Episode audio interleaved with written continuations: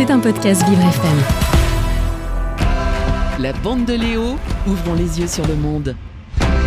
Et oui, on garde le moral également et la forme avec euh, Florian euh, Prota, avec qui on parle le sport euh, chaque jour euh, dans Mon Monde. Euh, Florian, aujourd'hui, euh, de quoi vous nous parlez? Alors, on va parler euh, des euh, JO 2000, euh, des JO, les Jeux Olympiques de l'ère moderne, moderne des banderoles multicolores, rubondées ou encore fleurs et étendards.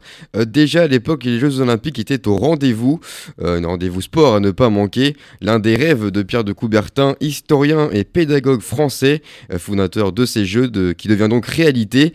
Il voulait donner une place au sport dans l'éducation française, comme c'était le cas à l'époque en Angleterre ou aux États-Unis en relançant la tradition Ces Jeux regroupent plus de 240 athlètes et 14 pays.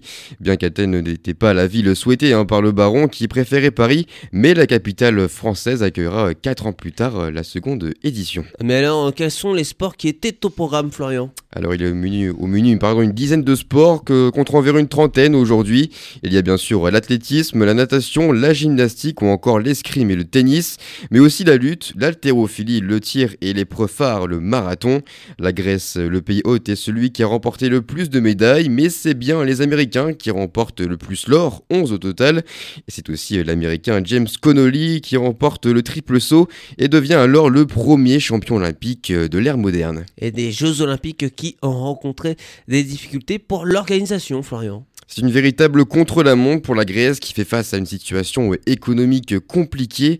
Une grande récolte est même organisée, une souscription un an avant pour avoir suffisamment d'argent pour les rénovations afin d'accueillir au mieux les athlètes. Certains stades comme le Panathénaïque antique sont même rénovés grâce aux dons d'un homme d'affaires, George Avrov.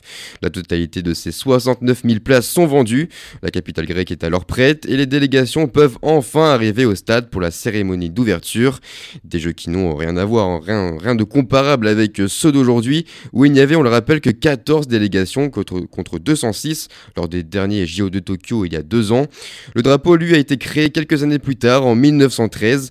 Les couleurs des anneaux olympiques représentent en fait les pays participant aux Jeux. Au moins une couleur de leur drapeau est présente sur ce dernier. La flamme olympique, elle, est apparue un peu plus tard, en 1928. Espérons alors qu'elle brillera à Paris pour nos Français, pour ne plus jamais s'éteindre. C'était un podcast Vivre FM. Si vous avez apprécié ce programme, n'hésitez pas à vous abonner.